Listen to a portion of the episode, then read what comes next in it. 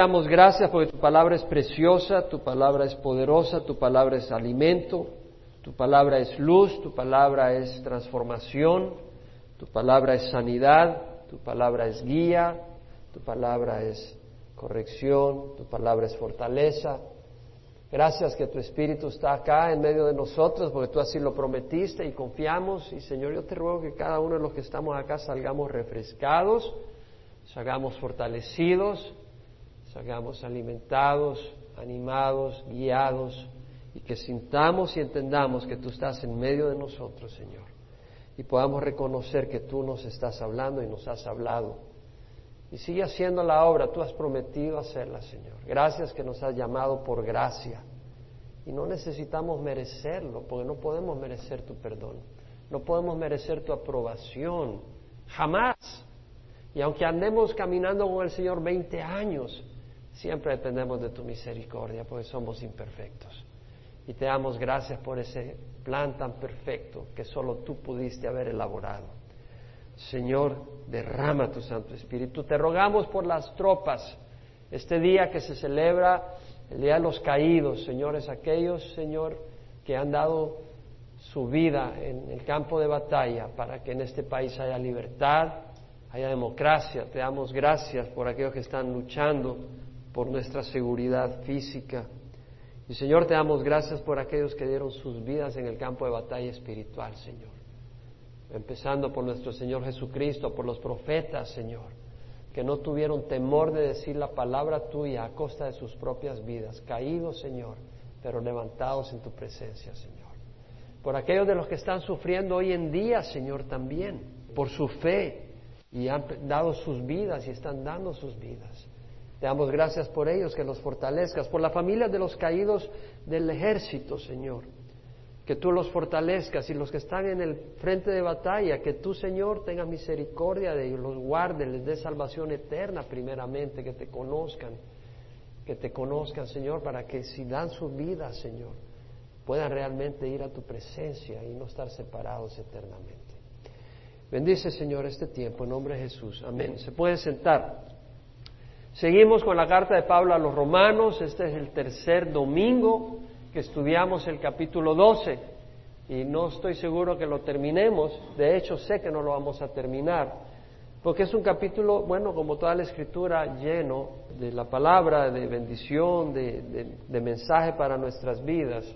La epístola, la carta de Pablo a los romanos es una carta de, del Evangelio de salvación, por gracia, por medio de la fe, para todos, judíos, gentiles. Y en los primeros ocho capítulos Pablo habla de eso, en los capítulos nueve al doce habla de qué de Israel, y en el capítulo del, nueve al, once, y del doce en adelante nos habla de, de ese evangelio vivido en una vida de consagración y santidad, porque el Señor nos salva del pecado, nos salva del infierno, pero también nos salva del engaño, de la mentira, y nos enseña la luz. Y esa luz pues te hace ver de lo asqueroso que es el pecado, para que no quieras vivir en ese pecado. Entonces Pablo en el capítulo 12 hace un llamado a vivir una vida consagrada al Señor y nos habla de cómo se vive una vida consagrada al Señor. Nos habla y nos explica qué es vivir una vida en santidad. Y eso es lo que empezamos a estudiar hace tres domingos, donde Pablo dice, por consiguiente, hermanos, ruego por la misericordia de Dios, por la compasión que Dios ha tenido de nosotros al vernos desesperados, al vernos sin esperanza, destinados al infierno. Os ruego por la misericordia de Dios que presentéis vuestros cuerpos como sacrificio vivo y santo, un sacrificio, algo totalmente dedicado, pero vivo, no esperes a morir al último minuto, sino que ahora, día a día, como sacrificio vivo y santo, apartado eso es lo que quiere decir consagrado, vivo y santo. Aceptable a Dios, que es lo agradable a Dios, que es vuestro culto racional, vuestra adoración, que tiene lógica. Y no os adaptéis, no seáis conformados a este mundo. Es tan fácil ser conformados a la manera de pensar del mundo. Es tan fácil ceder a las presiones de la sociedad. Aún los yo como pastor tengo que cuidarme porque a veces sentimos esa presión no, estás siendo demasiado radical. Y a veces puede ser, pero a veces puede ser que no, sino que el mundo te está dando los golpes, aún dentro de la misma iglesia, para que tú no digas lo que el Señor quiere decir. Y empiezas a conformarte al deseo de la gente y no a la voz del Señor. Y por eso tenemos tanta necesidad. Y yo tengo tanta necesidad de pasar tiempo con el Señor. Nunca tengo suficiente tiempo con el Señor. No os adaptéis a este mundo, sino transformados, sed transformados, un cambio radical, sed transformados. Pastor, usted ha mencionado eso dos domingos antes. Está bien, es que es importante. Sed transformados mediante la renovación, un cambio de vuestras mentes, un cambio radical de la manera de pensar. Hay que pensar distinto. Es a través de la palabra de Dios para que verifiquéis cuál es la voluntad de Dios, para que puedas estar entrenado y reconocer la voluntad de Dios, que es buena, es lo aceptable, es lo perfecto, lo completo. Porque en virtud de la gracia que me ha sido dada, digo a cada uno de vosotros que no piense más alto de sí de lo que debe pensar. Pablo nos habla de ser una persona humilde, mansa, sino que piense con buen juicio. Eso no quiere decir que nos vamos a dejar intimidar por aquellos que se creen importantes. No, no nos vamos a dejar intimidar, pero vamos a reconocer que no somos nadie, somos instrumentos en las manos de Dios. Somos hijos de Dios, sí, pero porque Él es el que nos ha engendrado y Él es el que nos ha dado vida. Y en ese sentido no nos vamos a dejar intimidar por nadie porque Dios es nuestro Dios, es nuestro Padre, no estamos huérfanos. Entonces Pablo nos dice Piense con buen juicio, según la medida de fe que Dios ha distribuido a cada uno, pues así como en un cuerpo tenemos muchos miembros, pero no todos los miembros tienen la misma función. Así nosotros que somos muchos somos un cuerpo en Cristo, es decir, hay distinto, hay diversidad en el cuerpo de Cristo. Dios nos ayude a entender que hay diversidad y a aceptar a los distintos hermanos que tienen distintos dones y distintos defectos. Que Dios nos ayude. Somos un cuerpo en Cristo aunque somos muchos, somos un cuerpo en Cristo, así como las piezas de un avión no forman el avión hasta que se unen físicamente en un lugar, nosotros al estar unidos en Cristo, al estar en Cristo estamos unidos, ese es nuestro lugar de identificación. Individualmente los miembros los unos de los otros nos pertenecemos. Pablo nos está enseñando a no ser egoístas, a reconocer que el miembro sirve para el cuerpo. Pero teniendo dones que difieren según la gracia que nos ha sido dada, usémonos si el de profecía uses en proporción, en a la fe, es decir, basado en lo que el Señor te pone. Eso dice, dice. No te estés imaginando cosas. Oh, hermano, Dios me ha dicho de que te vas a ganar la lotería. Y no, no te he dicho del Señor eso. Estás hablando locura, no estás basado en lo que el Señor te ha dado. Basado en lo que el Señor te pone. Tienes que estar conectado con el Señor, si el de servicio en servir, es decir, con la fuerza que Dios te da para servir, si el que enseña, con la sabiduría y el entendimiento que Dios te da y la unción para enseñar, el que exhorta, el que exhorta viene a la par de alguien a darle ánimo, a decirle, oye, no seas perezoso, o oye, Dios te bendiga, o Dios no te, anímate, ya vamos a seguir adelante. El que exhorta es la exhortación, el que da, si Dios te ha dado, da con liberalidad, el que dirige con diligencia, el que muestra misericordia con alegría. Y ahora continuamos con el versículo 9. Dice, el amor sea sin hipocresía, aborreciendo lo malo, aplicándoos a lo bueno. El amor sea sin hipocresía, aplicando a lo bueno, aborreciendo lo malo. Vamos a repetirlo, el amor sea sin hipocresía. A ver, el amor sea sin hipocresía, aborreciendo lo malo, aplicándoos a lo bueno. El amor sea sin hipocresía, la palabra agape, es más que un sentimiento de atracción. Está hablando del amor agape, no del amor eros, el amor sexual, o fileo, el amor de, cariñoso, fraternal. Está hablando de algo más fuerte, el agape, el amor que Cristo nos ha mostrado. Es un amor verdadero, que no fluctúa o cambia con nuestro estado de ánimo, que es sufrido, que es sacrificado, que está dedicado al bienestar de la otra persona. Ese es el amor agape. Para una definición del amor agape, vete a 1 Corintios 13, no vamos a hacerlo hoy.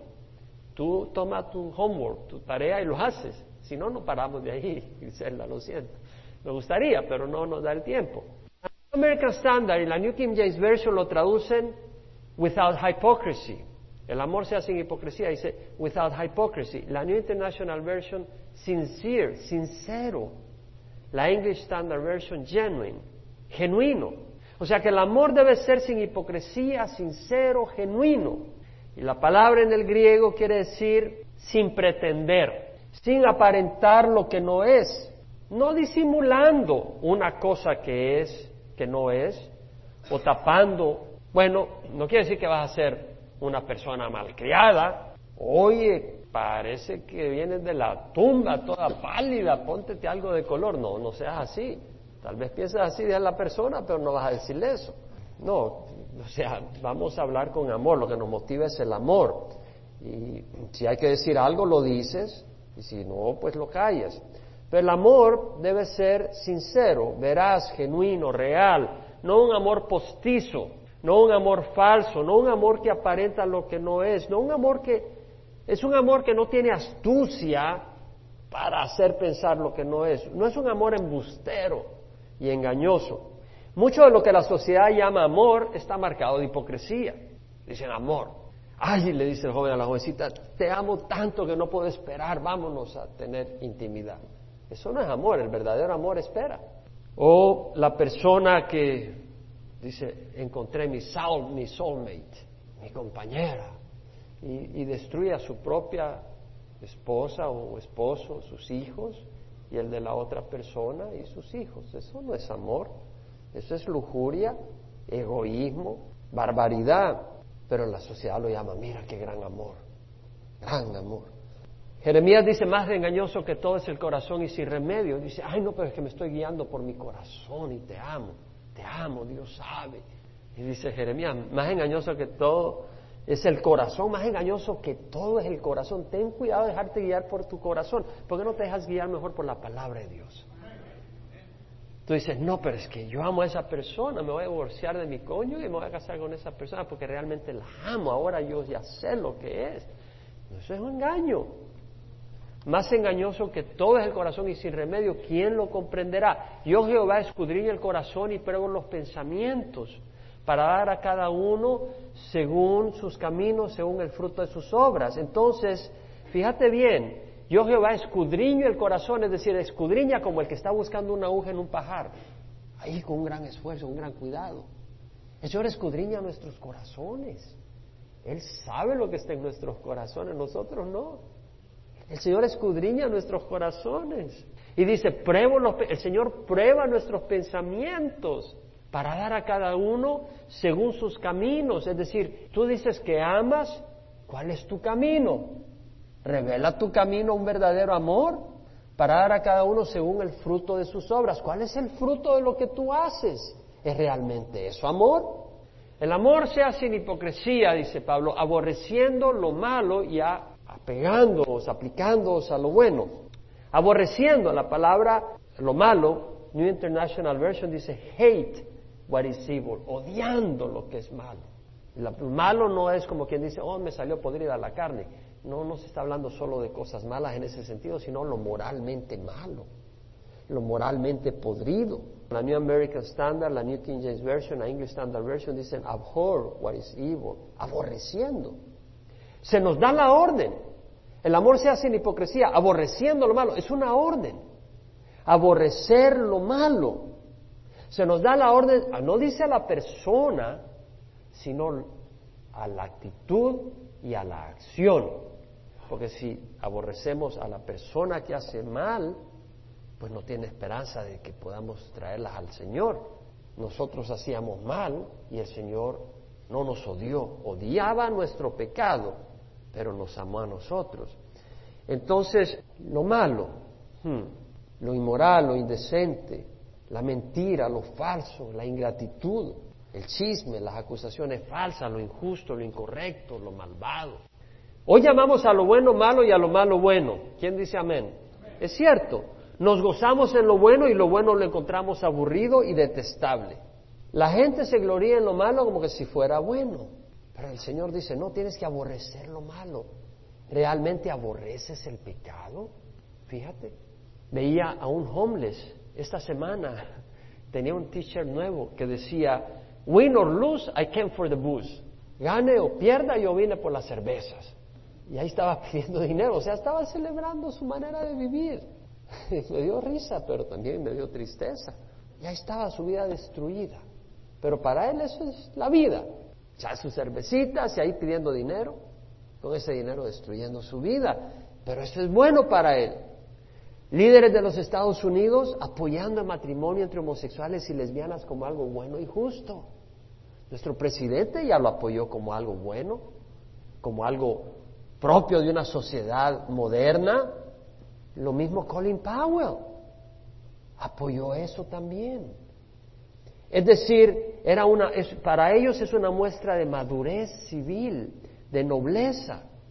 Debemos de orar por nuestros líderes, pero yo les digo, está mal.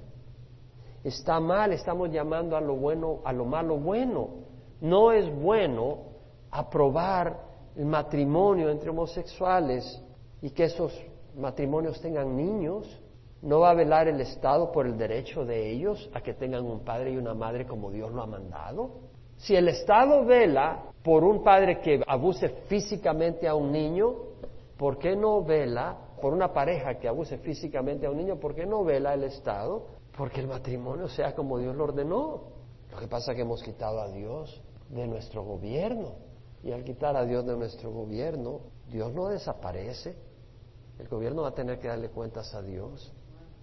Porque Dios es Dios, Dios no es invento de un grupo religioso. Dios es Dios. Ya, te invitan a una fiesta de trabajo en un hotel, consiguieron descuento por habitación, te puedes quedar la noche a mitad de precio, nadie lleva a su esposa, solo van las secretarias y sus amiguitas, va a haber licor, DJ, y uno dice, va a estar bueno, ¿verdad? Yo recuerdo cuando trabajaba en, en el mundo secular, en otro país, eso era lo que era bueno, lo malo, ¿verdad? Porque eso es malo, eso es malo.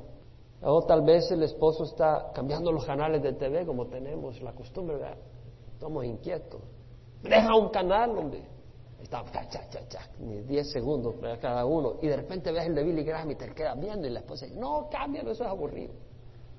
¿Será posible que a lo bueno lo llamas malo? ¿No? ¿Aburrido? O cines y programas de televisión. Hay juegos mezclados con sensualidad y suspense, ahí estás tú a comer pepitorias o los taquitos y qué interesante y se ríen de los y en esos programas se ríen en las novelas de los santulones y piadosos este santulón. Y el que gana es el que fornica con la mujer más bonita. Y eso te divierte esas son las novelas que ves que las hayas buenas o programas llenos de violencia donde el héroe se venga de todos y de cada uno de sus enemigos, y si le das un golpe te da tres a cambio. Ese si no, no se le cuela nada. Eso sí, misericordia y compasión no tiene. Frío, egoísta, lleno de venganza y codicia. ¿Te entretienes con eso? ¿Es eso lo bueno para ti? Pero tal vez ir a un estudio bíblico o reunión de oración te es aburrido Isaías dice, hay de lo que llaman al mal bien y al bien mal, que tienen las tinieblas por luz y la luz por tinieblas, que tienen lo amargo por dulce y lo dulce por amargo. Dice Pablo, ¿verdad? El amor sea sin hipocresía, aborreciendo lo malo. Un verdadero amor va a aborrecer lo malo. Si tú amas tu hogar, vas a aborrecer la inmoralidad, vas a aborrecer el chisme, vas a aborrecer la codicia, vas a aborrecer una vida egoísta, vas a amar lo que Dios ama. A veces somos tan tolerantes. Vosotros que aborrecéis lo bueno, Miqueas 3, 2, 4 dice, vosotros que aborrecéis lo bueno y amáis lo malo, clamarán a Jehová, pero él no le responderá, sino que esconderá de ellos su rostro. Que tal vez dice, bueno, yo clamo al Señor y el Señor no me responde. ¿Por qué? Porque realmente tú no aborreces el pecado y te pasas alimentando de cosas que no son buenas. Ahí andas con amigos que solo son chismes, o amigas que solo son chismes, o personas que lo único que hablan no son cosas sanas, que no te alimentan. La Biblia nos ordena odiar lo malo. No tengas una actitud tolerante e indiferente hacia lo malo. ¿Cómo necesitaba yo este mensaje? Porque he tenido una lucha con el libro sobre la roca que queremos lanzar en cierto país. Amén. Y al leer este libro, al estar meditando en esto y agarraba el libro un ratito y miraba algunos, algunas secciones, dije, no, íbamos a producir cierta cantidad y ya mandé la información que vamos a hacer el doble. Dije, no, vamos a hacer el doble, si es que eh, hay que exponer el mal, hay que exponerlo y hay una batalla, pero como tenemos esa presión, ¿verdad? Y a veces nos conformamos a personas que nos dicen, no, pero es que estás muy fuerte, que no sé qué, que no sé cuánto. Hay que decir la verdad. Nada del Nuevo Testamento abraza una actitud tolerante al mal. En 2 Corintios 13, 7, Pablo dice, rogamos a Dios que no hagáis nada malo. Esa es la petición de Pablo, que no hagáis nada malo. Pero en algunos hogares se dice de los jóvenes que ya tienen 12, 13 años, que prueben un poco el mundo para que no sean tan inocentones y los engañen después, que prueben un poco la vida, que anden con algunas muchachas y tengan intimidad y todo, para que pues prueben la vida, para cuando se casen estén entrenados. ¿Verdad que hay personas que piensan así? Yo espero que no en la iglesia. O no sea que sean, no sea, no es bueno que sean tan santulones, porque cuando se casan, ahí se van a desembocar, como caballos sin freno. ¿Quién ha oído eso? ¿Verdad? Pero no debemos de pensar así. O una canita al aire no le hace mal a, a nadie, ¿verdad? Una canita al aire. En Efesios 5:11 dice, no participéis en las obras estériles de las tinieblas, sino más bien desenmascaradlas. Así que cuando me acusen con mi libro sobre esta roca, le voy a decir Efesios 5:11. No participéis en las obras estériles de las tinieblas, sino más bien desenmascaradlas. Judas 1, 22 al 23 dice, tened misericordia de algunos que dudan, salvad a otros, arrebatándolos del fuego, y de otros tened misericordia con temor, aborreciendo aún la ropa contaminada por la carne. No está hablando de carne de comer, que te cayó carne en el vestido, está hablando de la ropa contaminada de mundanidad, de carnalidad, de sensualidad. En el mensaje al ángel de la iglesia en Éfeso, vaya usted a Apocalipsis 2.2, en el mensaje al ángel de la iglesia en Éfeso, el Señor Jesús dice, yo conozco tus obras, tu fatiga y tu perseverancia, y que no puedes soportar a los malos. Y has sometido a prueba a los que dicen ser apóstoles y no lo son y los has hallado mentirosos. Pon atención. Yo conozco tus obras. Aquí el Señor es cierto que después los reprende porque han dejado su primer amor. La iglesia de Éfeso. Pero ponga atención porque antes de reprenderle por eso, los encomia por algunas cosas buenas y los encomia por lo siguiente. Mira lo que dice. Yo conozco tus obras y dice, no puedes soportar a los malos. El Señor no los acusa por eso. El Señor está diciendo, ustedes no toleran, así que venga alguien y esté viviendo una vida mala en medio de ustedes. Ustedes lo paran. ¿Se da cuenta de lo que está diciendo? no es que esté odiando al perpetrador del mal, pero están odiando el, mal. Y le dice, no, tú aquí en la iglesia, si te llamas cristiano, no vas a andar viviendo de esa manera. ¿Se dan cuenta o no se dan cuenta? Amén. Dice, no puedes soportar a los malos. Y luego dice, has sometido a prueba a los que dicen ser apóstoles. Amén. Hoy enciende la televisión el apóstol fulano, la apóstol tal. ¿Los han puesto a prueba, hermanos? ha sometido a prueba a los que dicen ser apóstoles y no lo son y los has hallado mentirosos. No toleraban a impostores espirituales. Eso es lo que vemos. Hoy en día en algunas iglesias se toleran a los autollamados apóstoles que buscan ejercer dominio, no, no guía con autoridad, sino dominio sobre el rebaño, o introducir enseñanzas raras para que ellos sean especiales y la gente vaya tras ellos. En el mensaje al ángel de la iglesia en Pérgamo, Apocalipsis 2, 14, 15, dice, tengo unas pocas cosas contra ti. ¿Tú quieres que el Señor tenga algo contra ti? Yo no.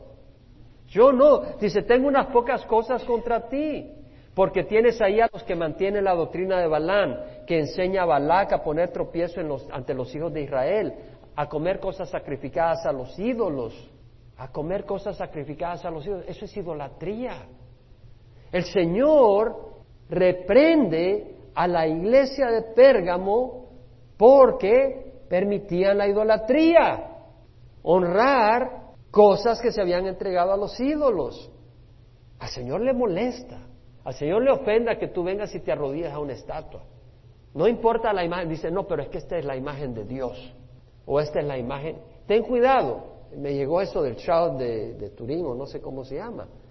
Cuidado. Yo estoy convencido, es mi creencia, se lo voy a decir, que nadie va a saber cuál era la apariencia de Jesús en nuestros días, porque Jesús hizo el esfuerzo de que no hubiera ninguna, ningún detalle de sus características en la Biblia. ¿Por qué?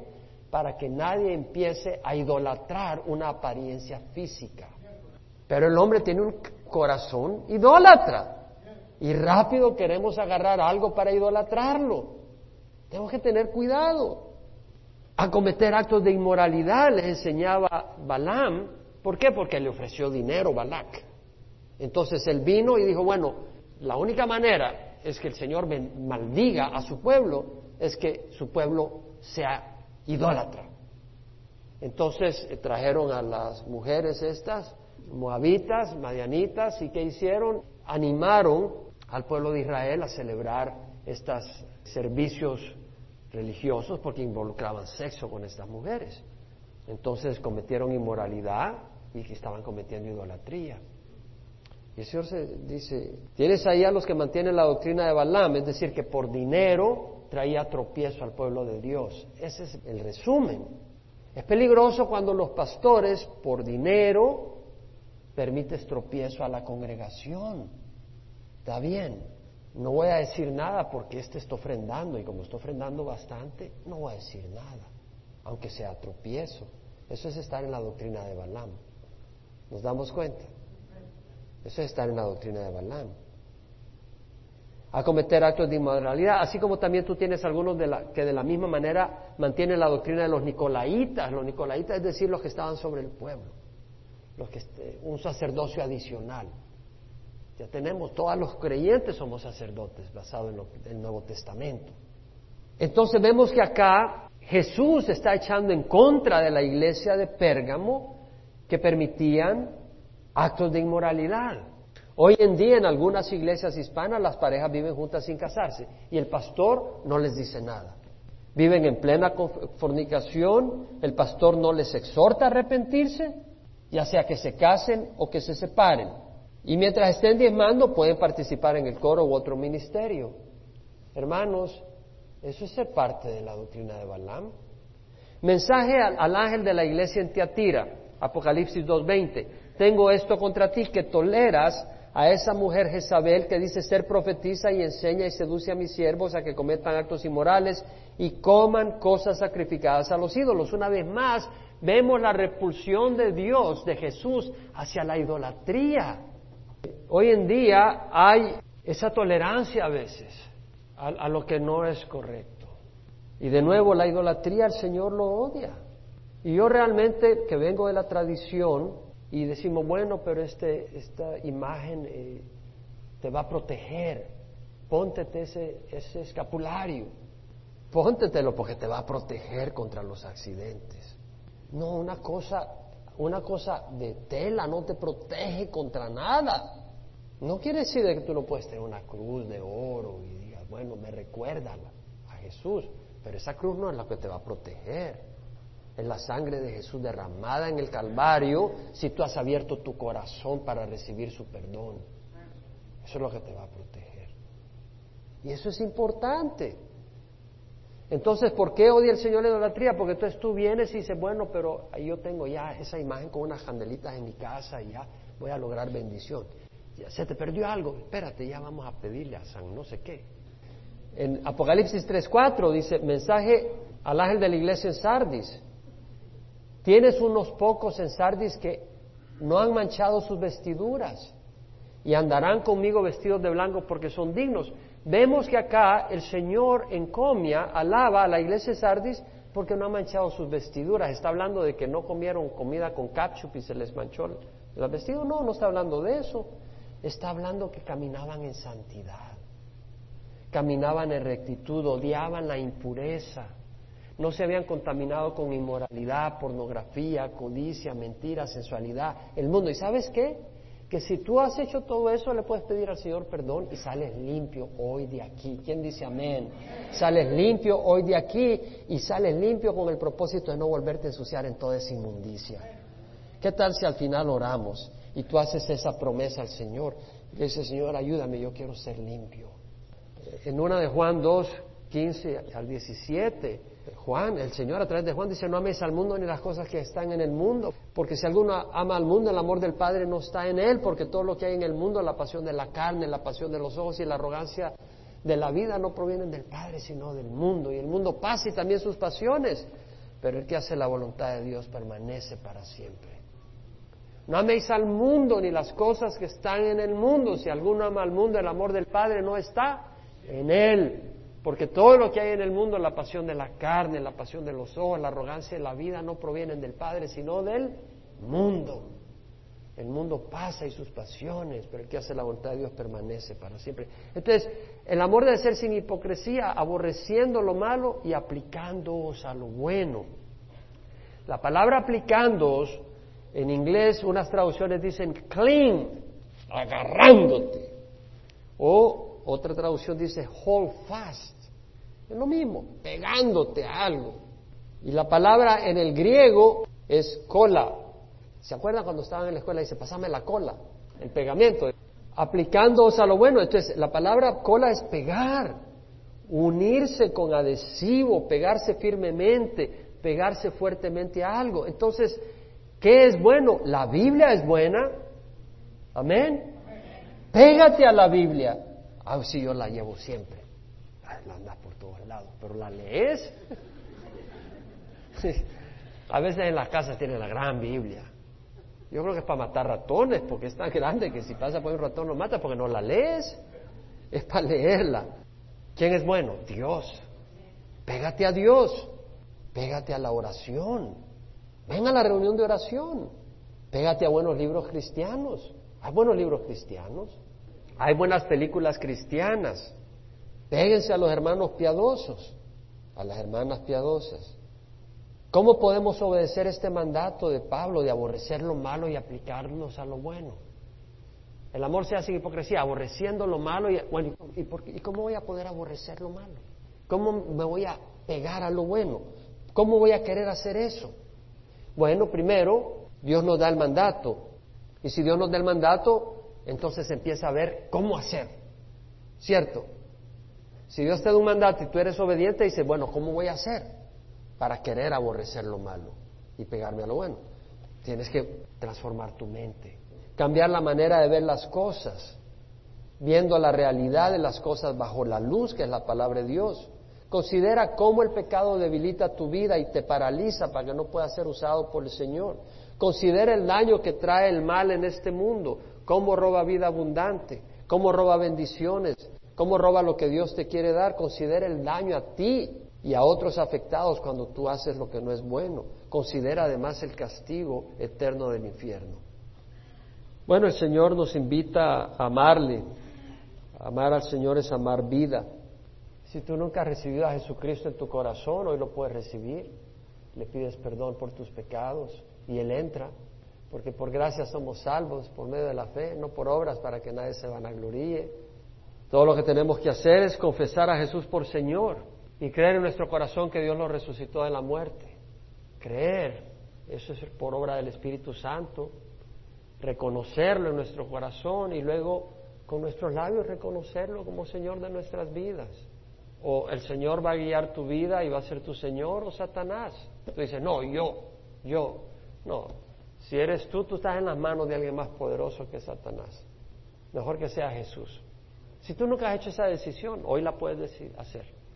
Ya sea que estés viéndonos por internet, ya sea que estés acá, o estés en el salón familiar, te invito a que ores conmigo. Muy sencillo, no te estamos invitando a ser miembro de Calvary Chapel Manuel Orange, te estamos invitando a venir a Jesús. A Jesús no más, no a Jesús y María y José y todos los santos, a Jesús como la roca sobre la cual está establecida la iglesia, a Jesús como el camino al Padre, a Jesús como el que dio su vida por nosotros, a Jesús cuyo nombre es el único nombre bajo el cielo dado a los hombres bajo el cual podamos ser salvos. Y ahí puedes orar, ora conmigo. Padre Santo, te ruego perdón por mis pecados. Hoy recibo a Jesús como mi Señor y mi Salvador. Señor, quiero seguirte. Dame tu espíritu. Dame el amor a ti. Dame amor hacia lo bueno. Dame entendimiento. Y ayúdame a aborrecer lo malo, te lo ruego. Y Señor, que entres en mi vida para caminar contigo. Heme aquí. Me entrego a ti, Señor. Perdona mis pecados. Confío en lo que hiciste en la cruz. Tu sacrificio es suficiente para pagar por mis pecados. Lo acepto en mi corazón. En nombre de Jesús. Amén y amén. Si has orado de corazón, el Señor entra en tu vida. Y tal vez tú has tolerado el pecado, has tolerado la maldad. El Señor te puede decir, tengo esto contra ti, que toleras y ya tú puedes llenar esa línea en blanco.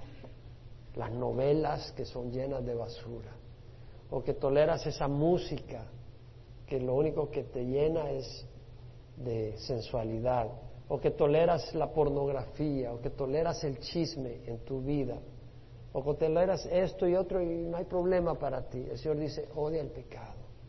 Y si tú dices, bueno, yo, yo quiero odiar el pecado, yo quiero odiar todas esas cosas, cierra los ojos, cierra los ojos, todos por favor, cierran los ojos. Si ese es tu deseo en tu corazón, decir, Señor, realmente quiero empezar a vivir una vida limpia. Quiero no tolerar el pecado. Puedes levantar la mano si ese es tu deseo. Ahí donde estás, ahí donde estás, vamos a orar. Porque el Señor te quiere bendecir. Ahí donde estás. El Señor te quiere dar la fuerza. El Señor te quiere dar el poder. El Señor te quiere dar la gracia. Ora conmigo, Padre, aquí estoy, Señor. Transfórmame. Dame tu espíritu. Deseo caminar en santidad. Ábreme los ojos a tu amor y a tu luz. Y ayúdame a entender lo sucio, lo asqueroso que es el pecado. Y lo que tú tuviste que sufrir para librarme de ello. Te doy gracias por haber muerto en la cruz por mí. Quiero caminar en santidad.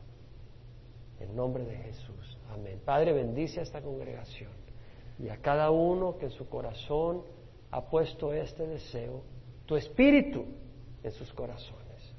Ayúdale, Señor, a llevarlo a cabo para traer gloria a tu nombre, en nombre de Cristo Jesús. Amén y amén. Señor les bendiga, hermanos.